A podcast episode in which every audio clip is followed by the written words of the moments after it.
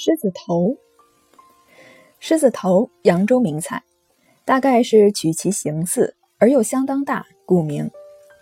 北方饭庄称之为四喜丸子，因为一盘四个。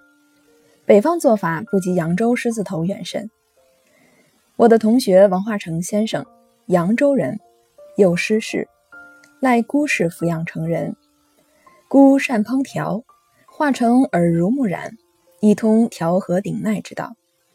化成官外交部多年，后外放葡萄牙公使，历时甚久，终于任上。他工于之暇，常亲操刀俎，以娱嘉宾。狮子头为其拿手杰作之一，曾以制作方法见告。狮子头人人会做，巧妙各有不同。化成教我的方法是这样的。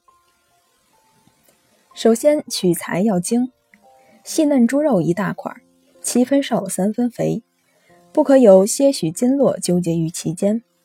切割之际最要注意，不可切得七歪八斜，亦不可剁成碎泥。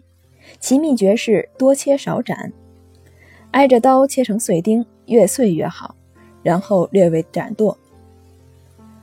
次一步骤也很重要，肉里不掺芡粉，容易碎散。加了芡粉，黏糊糊的不是味道，所以填好芡粉要抹在两个手掌上，然后捏搓肉末成四个丸子，这样丸子外表便自然糊上了一层芡粉，而里面没有。把丸子微微按扁，下油锅炸，以丸子表面紧绷微黄为度。再下一步是蒸，碗里先放一层转刀块冬笋垫底。再不然就是横切黄白芽做墩形数个也好，把炸过的丸子轻轻放在碗里，大火蒸一个钟头以上。揭开锅盖一看，浮着满油，浮着满碗的油。用大匙把油撇去，或用大吸管吸去，使碗里不见一滴油。这样的狮子头不能用筷子夹，要用羹匙舀，其嫩有如豆腐。肉里要加葱汁、姜汁、盐，愿意加海参、虾仁、荸荠、香熏，各随其便。不过也要切碎。狮子头是雅舍食谱中重要的一色，最能欣赏的是当年在北碚的编译馆同仁萧义武先生。